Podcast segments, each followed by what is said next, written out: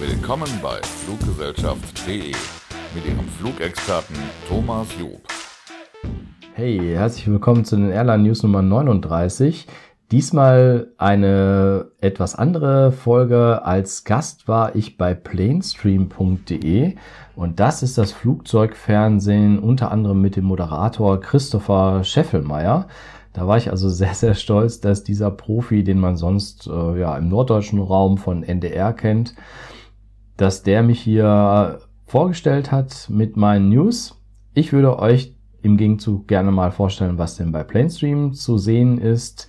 Da gibt es also regelmäßige Live-Shows, nicht nur von Jerry und Johnny aus äh, London oder Manchester oder Amsterdam, sondern auch eigene deutschsprachige Moderatoren, die in Frankfurt, München bisher waren und dann habt ihr diesen riesengroßen Bereich Dokus, Flugzeugdokus. Also jeder Aviation-Fan, der sich nur irgendwie mit der Luftfahrt identifizieren kann, der sollte auf jeden Fall mal den Probemonat dort starten. Der ist kostenlos.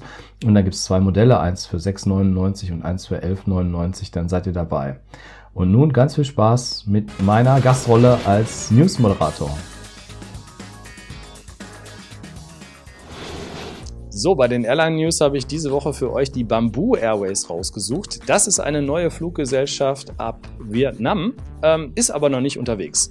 Warum heißt die Bamboo? Da habe ich mich schon gewundert. Schon wieder eine Airline mit zwei O's im Namen. Hatten wir letztens erst die Scoot, die ja von Singapur nach Berlin fliegt. Und die Bamboo wurde nach dem Bambusbaum benannt und der, wir wissen das ja, wenn ihr Gartenfreunde seid, der wächst sehr schnell und sehr hoch und da haben sich die Macher überlegt, wir brauchen eine Airline, die ähm, fast growing ist. Die haben bei Boeing 20 Flugzeuge bestellt, nämlich vom Typ Boeing 787-9, dem Dreamliner und damit wollen die eben auch die Langstrecke, nicht nur die Kurz- und Mittelstrecke in Asien, sondern auch die Langstrecke zum Beispiel nach Europa bedienen. Die Maschinen werden im April 2020 geliefert, also man braucht noch ein bisschen Geduld, aber 2019 2019 geht es mit dieser Airline schon los.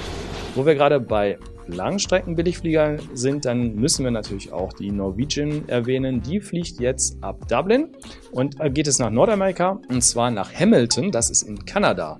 Auch da musste ich erstmal auf der Karte genau nachschauen, wo ist das genau. Das sind 85 Kilometer von Toronto von der Entfernung und dann hätten wir 300 Kilometer circa bis nach Detroit, bis zu der Grenze zwischen Kanada und den USA.